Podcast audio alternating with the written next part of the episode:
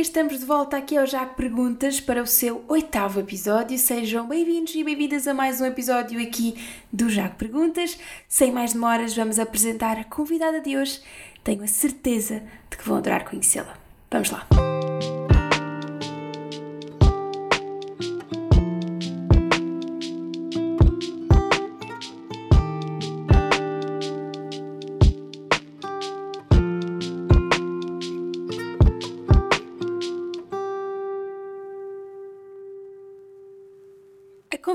Hoje do Jaco Perguntas tem 22 anos e considera-se viciada em dias ocupados. Talvez seja por isso que divide o seu tempo e o seu coração entre a comunicação e a representação. Nos entretantos, devora livros e vai partilhando momentos do seu dia a dia na sua conta de Instagram. Diz que as suas palavras preferidas são saudade, girassol e mal me quer. E para sabermos o porquê, vamos ter mesmo de falar com ela.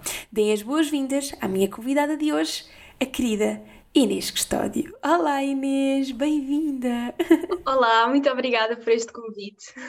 Oh, obrigada eu por teres aceitado. Bem, olha, se calhar vamos já aqui, ficámos já todos com a curiosidade. Saudade, girassol e mal me quer. Fala-nos sobre isto. ok, saudade, uh, por ser uma palavra portuguesa que não há tradução específica para esta palavra, portanto acho uma palavra muito especial e muito bonita. Uhum. Girassol, porque hum, eu gosto muito do sol e gosto muito de flores. Portanto, fascina-me o girassol que gira em torno do sol. Uhum. É uma palavra que eu acho muito bonita porque pode-se dividir em duas. Eu gosto do que é palavras que se podem dividir em duas. Tal como mal me quer, também é uma flor. Eu adoro flores. E também é outra palavra que se pode dividir em duas ou três. Mal me quer. Exato. Portanto, eu adoro este tipo de palavras, acho sempre bonitas por isso é que a escolhi. Ótimo. Olha, um, se calhar uh, vamos começar, portanto, para quem não te conhece, tu, tu neste momento estás a tirar a licenciatura em comunicação e também um curso de atores, uh, portanto, na área da representação. Mas, uh, quando tu eras pequena, o que é que tu querias ser quando fosses grande? Como é que tu chegas a estas duas paixões agora da tua vida? Eu sempre adorei muito a parte artística. Eu desde pequena que tive vários hobbies ligados à dança, hip hop, balé, um, quando cresci mais um bocadinho fiz teatro e em casa estava sempre, constantemente, a planear teatros e espetáculos para apresentar à minha família. Eu ensaiava as minhas irmãs, que são três anos mais novas que eu, e na altura era muito exigente com elas, porque nem percebia que elas eram demasiado pequenas para decorar falas. Eu era muito exigente, eu dizia: tenho que decorar isto, tem que ser tudo bem, tem todos que estar. E depois pedi à minha avó para fazer os vestidos com, com vários tecidos, ou então com aquele papel crepe acho que é assim que se chama. Ah, sim, Fazíamos sim, assim, sim. inventávamos todo o cenário, toda uma roupa e um guião para fazermos teatro. Portanto, acho que foi a partir daí que, que surgiu esta minha paixão. Uh, também já disse quando era mais pequena que queria ser florista, lá está a minha adoração pelas flores. e nisto surgiu a comunicação, porque eu sempre gostei de transmitir uma mensagem a alguém. Foi esse, desde uhum. pequena que sempre gostei de transmitir uh, o que estou, as minhas ideias e acho que vem daí o bichinho da comunicação. Ok. E daí de ter escolhido então a licenciatura em Ciências da Comunicação em 2018, quando entraste na licenciatura. Exato. 2018, exatamente. Porque eu acho que todas as licenciaturas que poderia tirar, esta é a mesma que se encaixa mais em mim. Eu acho mesmo que estou no curso certo, eu estou a gostar muito de tudo o que estou a aprender e vai ser bastante útil porque eu costumo dizer que a comunicação é a base para tudo nós, em tudo na vida, temos que saber comunicar e é a base para uma boa relação com o outro, uma boa relação com o nosso sucesso, com o nosso futuro. É comunicarmos connosco e com o outro de forma eficaz. Portanto, eu adoro tudo o que envolve esta área, porque é bastante abrangente e engloba todas as áreas que eu gosto e que me fascinam. E em que é que achas que estudares comunicação te pode eventualmente ajudar na representação? Eu acho que ajuda bastante, porque ajuda para já a saber comunicar com o outro, a transmitir uma mensagem de forma mais clara, a, a focar a atenção do outro. Por exemplo, quando, quando tenho que escrever um texto para fazer uma curta-metragem minha ou para fazer um monólogo, a parte da escrita também me ajuda, porque a comunicação nós treinamos e temos que saber escrever bem, portanto, isso ajuda-me bastante. para além de que a cultura geral é uma coisa que é necessária tanto na comunicação como na, no teatro, na representação, no cinema. Nós temos de saber muita cultura e ler muito para termos sucesso. Portanto, eu acho que se ligam as duas áreas, têm vários pontos em comum. Ok, e então, se calhar fala-nos um bocadinho sobre a, tu, a, tua formação na área da representação. Quando é que tu começaste? Quais é eram os teus objetivos iniciais? Ok, quando era pequena fazia, lá está, aqueles teatros muita brincadeira, nunca liguei isso a sério. Depois, em 2015, participei no Teatro Amador do Cartacho, que é a área de serviço, no Centro Cultural do uhum. Cartacho, que é a minha cidade de onde eu venho. E hum, aí foi a minha primeira experiência mais a sério no teatro. Também sempre fiz na escola, teatro amador e na igreja até com a catequese. E foi em 2015 que eu tirei a minha primeira formação, um workshop intensivo de verão, na ACT Escola de Atores, que é onde estou atualmente a tirar o curso profissional. Portanto, foi em 2015 que eu tirei, decidi, ok, eu quero mesmo apostar nisto, vou experimentar, mas ainda sem, sem imaginar que iria levar isto tão a sério. Uh, nessa altura de 2015 eu sabia que gostava daquilo, e que queria investir, mas hum, não dava muito a sério.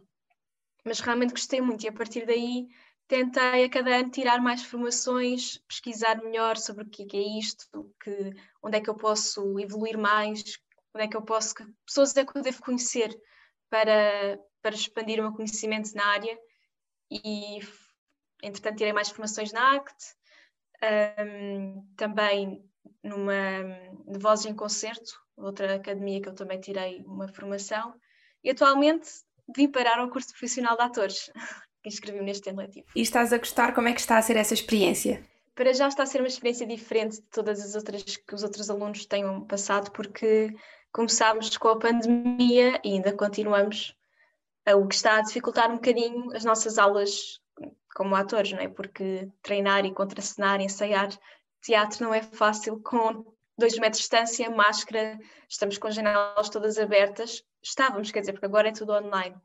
Pois. Começámos em outubro de 2020, ainda uhum. presencial, uhum. somos 20 alunos.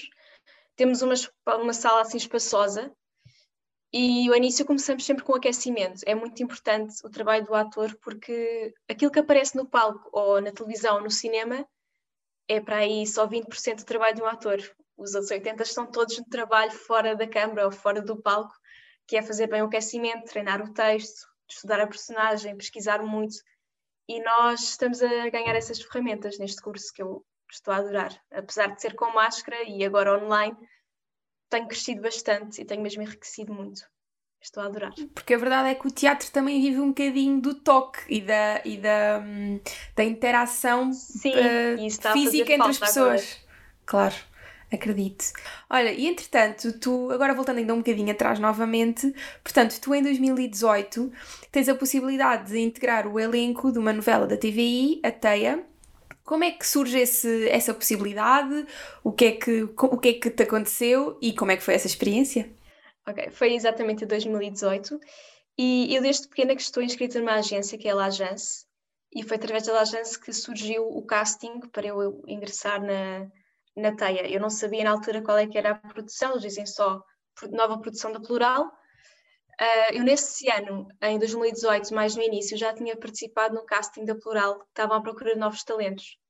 Entretanto, depois não fiquei selecionada na fase final. Passei umas fases, mas não fiquei. E tal como há várias fases neste casting anterior que era para novos talentos, também houve para a teia. Eu comecei por ir a um casting que era muito geral, que era com centenas, se calhar centenas e centenas de pessoas, e depois fui passando à segunda fase, à terceira fase, até uma parte final em que era entre eu e mais duas ou três raparigas que poderiam ficar com o papel. E eu, nesta altura, ainda nem sabia que era para uma personagem de elenco fixo. Eu pensava que era tipo uma personagem assim, secundária, que ia aparecer uma ou duas Sim. vezes. Eu já estava tão feliz com aquela oportunidade que só, se fosse só isso eu já ficava muito feliz. Claro. E depois soube que passei, nem, nem queria acreditar, porque eu vi pessoas que se calhar já tinham mais experiência, eu nunca pensei que conseguisse, porque não tinha assim muita uhum. experiência. A verdade é que consegui e nem queria acreditar quando percebi e li a personagem e eu percebi que era mesmo uma personagem de elenco fixo e até bastante diferente de mim, portanto foi um grande desafio que eu não queria esquecer esta oportunidade onde aprendi tanto. Lembras-te da primeira cena que tu gravaste? Lembro, a primeira cena até foi assim soft, porque foi eu até comecei as gravações da TEI ao mesmo tempo que comecei a faculdade. Portanto, eu lembro perfeitamente que aquilo foi uma mudança na minha vida como uma montanha russa, porque eu comecei a faculdade, mudei-me para Lisboa a um domingo, porque eu vivo no cartaz, comecei a morar sozinha em Lisboa um domingo. Uhum. Na segunda-feira tive praxe na faculdade das sete da manhã até às seis e meia, sete da tarde. E na terça-feira foi o meu primeiro dia de gravações da Teia, que foi no Porto, foi exteriores. Uhum. E a cena era uma cena que eu estava a sair da escola e estava a falar com, com os meus colegas, que era a Beatriz Leonardo, que fazia de Matilde, e o meu irmão, que é o Miguel, que é um, é um rapaz que é surdo e, portanto, logo aí cresceu também a oportunidade de fazer língua gestual e aprender, que foi incrível. Portanto, a minha cena foi essa, foi no exterior, a sair da escola, uma escola no Porto, uh, foi bastante simples até. E a primeira vez que te viste na televisão? tu, tu costumavas ver-te muitas vezes ou nem por isso? Não, nem por isso, porque eu só tinha feito mais era hum, anúncios publicitários. A minha experiência anterior era só anúncios, que são umas coisas de uhum. segundos, não dá para, para perceber claro. bem. Mas a primeira vez eu lembro que juntei a família no jantar cá em casa para vermos todos o primeiro episódio que eu iria aparecer, foi muito giro. E depois até no outro fim de semana juntei também amigos para verem e acho que eu consigo agir de forma natural com isso, de me ver na televisão. Há pessoas que não conseguem sequer ver, mas eu lido uhum. bem com isso. Eu, por acaso, eu assisti, eu vi a Teia, gostei muito, por acaso, da, da novela. Achei que, que foi muito diferente daquilo que nós estamos habituados a ver. Também. A história era muito diferente e a tua personagem era uma miúda rebelde que uma pessoa tinha aquela relação de amor-ódio, porque ela até parecia querida de vez em quando, mas depois ela era tão rebelde. era Sim, muito engraçado. eu tenho noção que as pessoas irritavam-se muito comigo, assim, a verem a novela, porque eu própria digo, era mesmo irritante. Ela estava sempre com amor. então a relação dela com a mãe era. Ninguém aguentava, porque ela estava sempre a insultar a mãe e a mandá-la abaixo e sempre do contra. E é um bocado, foi um bocado difícil ao início fazer essa personagem, porque eu não sou nada assim. Eu, Inês, hum, não sou essa pessoa assim tão rebelde e tão respondona. Uhum. Embora, claro, que tenha as minhas facetas mais parecidas, por exemplo, cá em casa com as minhas irmãs, quando me irrito com elas ou quando estou assim no dia mau, também tenho essa faceta, mas não é tão exagerada e não é todos os dias. Portanto, foi um grande... A Patrícia era todos os dias. Era todos os dias.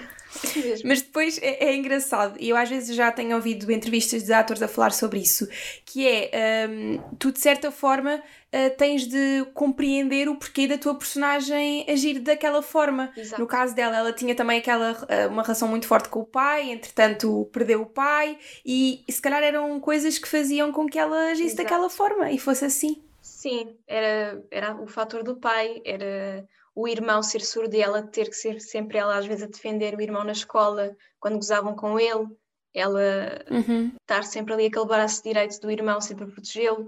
Era também depois aquela, aquela polémica da mãe que se envolveu com um aluno da mesma uhum. idade que a sim, sim. e isso causou logo uma revolta, foi isso que fez com que a relação da Patrícia com a mãe fosse totalmente do contra e respondona e quase de amor-ódio foi uhum. esse acontecimento na história. Muito giro.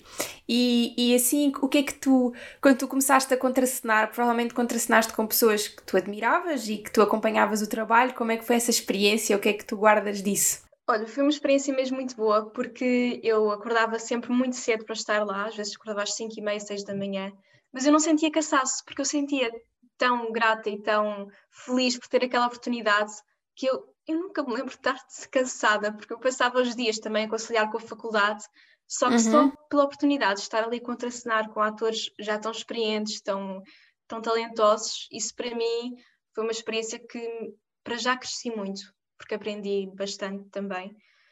Principalmente aprendi que eu ainda tenho muito que aprender na área, aprendi que aprendi, uh, aprendi que ainda tenho que evoluir muito na área, que eu não tinha experiência nenhuma, e estar a contracenar com pessoas com tanta experiência fez-me perceber que há um grande trabalho por trás das câmaras que é preciso ser feito.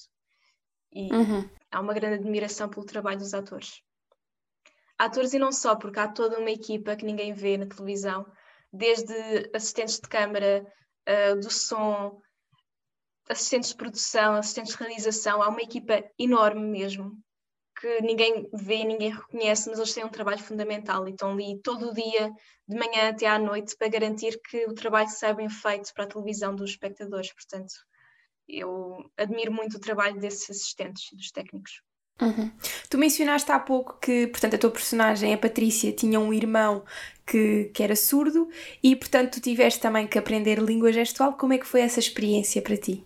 Eu adorei, eu acho que foi a experiência que mais gostei no meio disto tudo, porque nós no dia a dia não nos lembramos o quão importante é, pelo menos, termos as bases, termos as bases da língua gestual, porque a qualquer momento pode aparecer alguém a pedir ajuda e nós não sabemos como ajudar e não há assim tantas ferramentas que possam ajudar essas pessoas. E o Miguel, que, que fez do meu irmão na teia, ele, a TVI fez questão de procurar realmente alguém surdo, porque às vezes acontece colocarem uma pessoa que não é surda a fazer de surda, e isso não é tão natural. Nem dá a oportunidade de pessoas que são realmente surdas participarem e que concretizarem este sonho. Por acaso, foi uma iniciativa que eu achei incrível da parte da TVI e foi muito bom também para o Miguel, porque nós nunca tínhamos convivido com ninguém surdo e ele nunca tinha convivido tanto tempo com tantas pessoas uh, ouvintes, porque ele está habituado, a família dele é surda, ele andou numa escola própria para surdos, portanto, ele estava habituado num ambiente em que não era o único surdo e para ele também foi muito bom. Claro. E nós aprendemos muito. Tínhamos a Paula Teixeira, que era a intérprete de língua gestual, que nos deu imensas aulas, montes de ensaios, porque nós tínhamos o guião normal e o guião da língua gestual, o que dificultava uhum. tudo, não é? Para decorar e para ensaiar era muito complicado. Pois mas a relação que nós criámos, tanto com o Paulo Teixeira como com o Miguel, foi fantástica. Nós passávamos sempre os intervalos, nós já sabíamos falar com ele sempre sem ajuda da Paula, nós conseguíamos já comunicar tudo em língua gestual e isso foi muito bom para todos. E há coisas muito interessantes na, neste universo da língua gestual. Por exemplo, eu descobri que uh, eles, para não dizerem o nome das pessoas uhum. Na linguagem, na língua gestual, eles criam símbolos para chamar uma pessoa, porque eles não vão estar a escrever, imaginemos, Mariana é um nome comprido, não vão estar a escrever letra por letra Mariana. Então eles criam um símbolo característico para essa pessoa. Por exemplo, o meu era assim, agora não sei, mas eu tenho aqui um sinal. Uhum. E o meu nome gestual era assim. Portanto, o Miguel, para okay. me chamar, ele fazia assim. Ok ele é que cria, o próprio, a, pessoa, a própria pessoa surda é que cria um gesto característico para chamar a outra. Uhum, e a partir daí okay. chama sempre a pessoa assim. Eu acho isto muito engraçado, porque depois ele tem é. na, na cabeça um dicionário de símbolos para cada pessoa Exatamente. que conhece. Eu acho isto muito engraçado. Que giro. É um mundo às vezes que nós não conhecemos tão Sim. bem. E se nós aprendemos inglês ou espanhol, porque é que não aprendemos, uh, ou não é tão frequente, Sim, nós aprendemos língua gestual?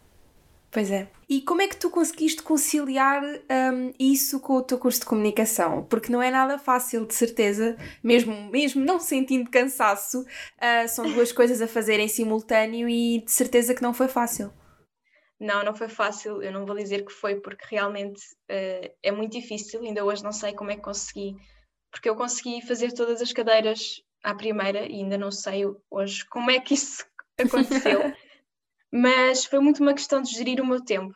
Eu, nós nas gravações às vezes temos pausas muito grandes entre as cenas, porque às vezes não temos logo uma gravação toda contínua. Temos, por exemplo, de manhã, depois temos um intervalo de três horas e gravamos o resto à tarde.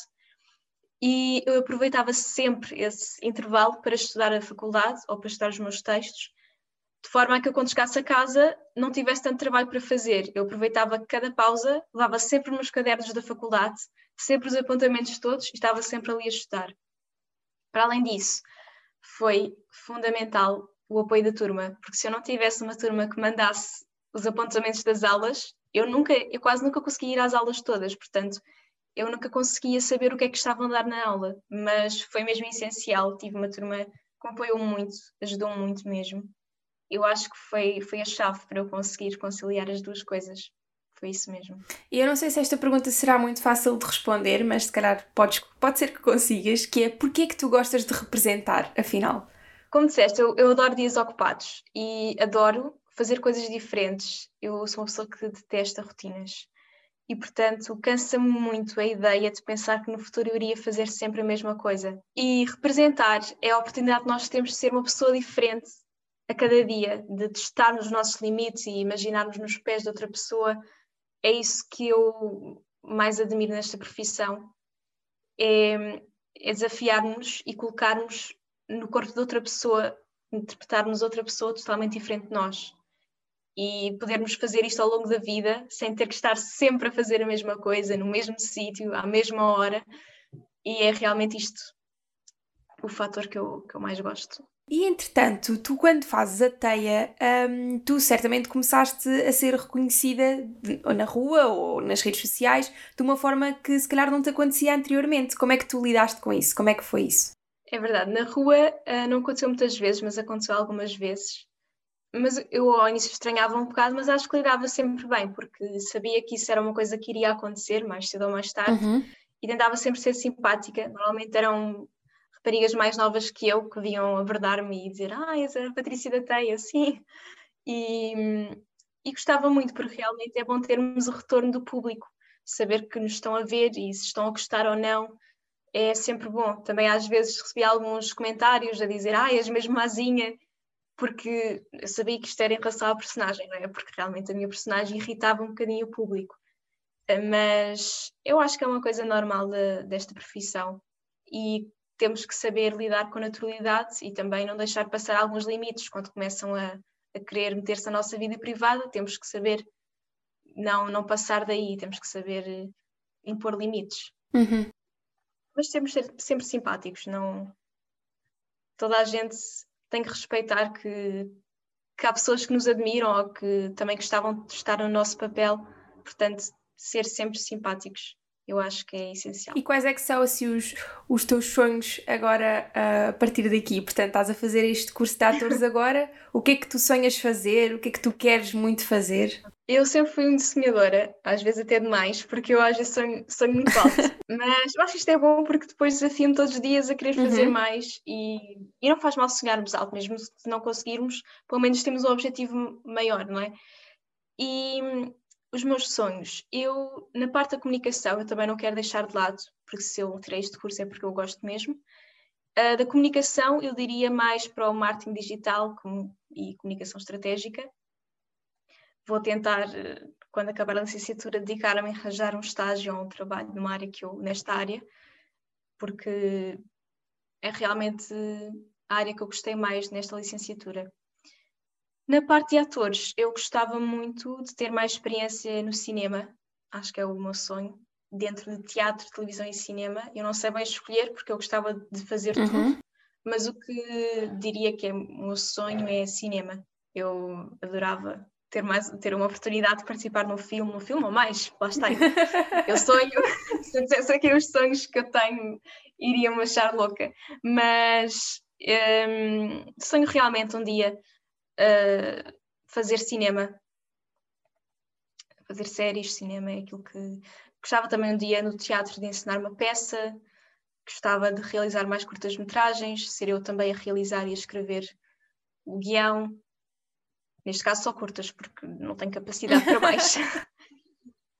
um, gostava muito de ter muitas oportunidades de trabalho nesta área, porque eu estou realmente a investir e, e acho muito triste quando em Portugal há centenas de jovens todos os anos a sair das escolas de teatro e nunca têm a oportunidade de concretizar o seu sonho e aquilo que estudaram para fazer. Portanto, eu espero que em breve isto mude e que esta indústria seja mais justa e que faça mais oportunidades de trabalho para todos os artistas e atores que estão a estudar para isso. Uhum. Sentes que às vezes importa mais uh, a aparência, talvez, do que o talento? Talvez. Acho que isso acontece mais na televisão. Acredito que no teatro e no cinema isso não aconteça tanto. Mas também isso acontece porque Portugal precisa de audiências para ter dinheiro para fazer essas produções. Isto é tudo um ciclo claro. que depois gera essas conse consequências, porque infelizmente Portugal é um país pequeno, não tem muito dinheiro, não investe na cultura e logo aí tem que se recorrer de publicidade ou, ou pessoas com muitos seguidores, pessoas influentes na sociedade para conseguirem ter dinheiro para manter essas produções. Às vezes é isso que acontece, infelizmente. Sim, por exemplo, eu sinto que, que há muita gente da nossa idade que não consome muita ficção nacional. Um, uhum. E porquê é que será? Será porque os conteúdos não interessam? Será porque o que é feito lá fora é sempre melhor? Não sei. Pois é, uma coisa que eu tenho refletido também, tentar perceber, porque realmente há muitas séries e filmes a serem feitos em Portugal e de qualidade. Tudo bem que alguns podem não, não se identificarem uhum. com um género mais clássico, um género que não é tão de ação, porque temos muitos filmes portugueses que não têm muita ação, uh, por vezes podem achar parados, mas também temos muitas produções de qualidade, só que eu acho que não são devidamente promovidas. E acho que os jovens, se calhar, partem logo do princípio que, que não será bom. Ou que as novelas são para as velhinhas. Sim, tem, há um bocado dessa ideia. E por isso depois nem dão a tentativa de verem. Por exemplo, a RTP tem uma plataforma que é RTP, RTP, ai, RTP Play, que é quase uma Netflix portuguesa grátis. Tem lá diversas séries, todas feitas cá em Portugal. E não só, também tem algumas produções estrangeiras, que muitas vezes passa despercebido, porque não é muito promovido e porque não dão muita atenção a isso, mas é um exemplo de, de qualidade que temos no país se nós falamos tantas vezes em consumir os produtos portugueses, a comida portuguesa, vestuário português, se calhar também deixamos aqui a nota para incentivar os nossos ouvintes a consumir uh, teatro português e, e, o teatro, pronto, à partida será quase sempre português porque vão ao teatro, embora, pronto, hoje em, agora nos tempos correm não, nem tanto, mas ficção portuguesa e cinema português. Sim, e mesmo no teatro é uma grande falha que há muito pouca gente a ir e é mesmo preciso, porque se nós pensarmos, nós queremos que haja mais, mais produções e de maior qualidade, tal como há no estrangeiro. Mas se ninguém investir, não há dinheiro para fazer uhum. mais produções de qualidade. Portanto, nós temos que ver e apoiar para que um dia no futuro essas produções sejam cada vez melhores. Não pode ser, eh, ah, eu quero que isto seja de alta qualidade, mas nem vou ver, nem vou apoiar. Assim nunca vamos chegar a lado nenhum. Temos que partir dessa, dessa mentalidade de que é preciso mesmo apoiar e estar lá e promover para que um dia seja equivalente ao estrangeiro. Acho que tem que partir daí. Boa. E pronto, olha Inês, gostei muito, muito de conversar contigo. Uh, espero, que, espero que o teu futuro concretizes todos os teus sonhos, uh, os teus muitos sonhos, espero que os concretizes todos. Mas antes de irmos embora, tenho uma última pergunta para te fazer. Este, este podcast chama-se Já que Perguntas. Se tu pudesses fazer qualquer pergunta a qualquer pessoa do mundo, o que é que tu perguntavas é. e a quem? Ai, isso é uma pergunta mesmo difícil. ok, eu acho que fazia uma pergunta à Beyoncé, porque eu sou ultra fã uhum. da Beyoncé. Agora, qual a pergunta? Isso é muito difícil. Eu vou pensar. Pensa, pensa. Um, isto é muito difícil. Eu perguntaria qual é que é a ambição que ainda não concretizou uhum. e que teria uma importância para a sociedade. Ela que já concretizou e já fez tanta coisa, o que é que lhe falta e que e essa coisa tinha que ter algum contributo para a sociedade? O que é que lhe falta fazer no mundo para se, para se sentir concretizada? Ok. Parece uma pergunta muito interessante e muito a ver contigo, porque já que tu és tão sonhadora e, e ambiciosa, no bom sentido da palavra, como é óbvio, uh, acho uma pergunta muito interessante. Gostei muito. Bom, Olha, gostei muito de ter aqui, Inês. Muito, muito obrigada. Um beijinho muito grande, muita sorte e ficamos aqui à espera para te ver aí no, nos filmes, nas novelas, nos palcos. Vamos esperar que sim. Tenho a certeza que sim. Um beijinho, Inês. Obrigada. Obrigada e muito sucesso também obrigada. para ti, Muito obrigada. Obrigada. obrigada. Beijinho. E por hoje é tudo. Chega assim ao fim mais um episódio aqui do nosso Jaco Perguntas, com a promessa de que na próxima semana estamos de volta para mais um episódio. Estamos quem? Eu, já sabem, tenho de maturar todas as semanas, mas claro, o mais importante, com mais um convidado ou uma convidada muito especiais. Até lá, aproveitem esta inspiração que a Inês nos deu, aproveitem que a cultura também já desconfinou, vão ao teatro, vão ao cinema, vão a concertos, vão a museus claro, sempre com todos os cuidados necessários, mas a verdade é que os artistas precisam de nós. Temos muitos bons artistas no nosso país que merecem o nosso reconhecimento e merecem, claro, sobreviver para poder continuar a fazer aquilo que melhor sabem fazer, a sua arte. Posto isto, passem uma semana incrível, beijinhos muito grandes e até o próximo episódio.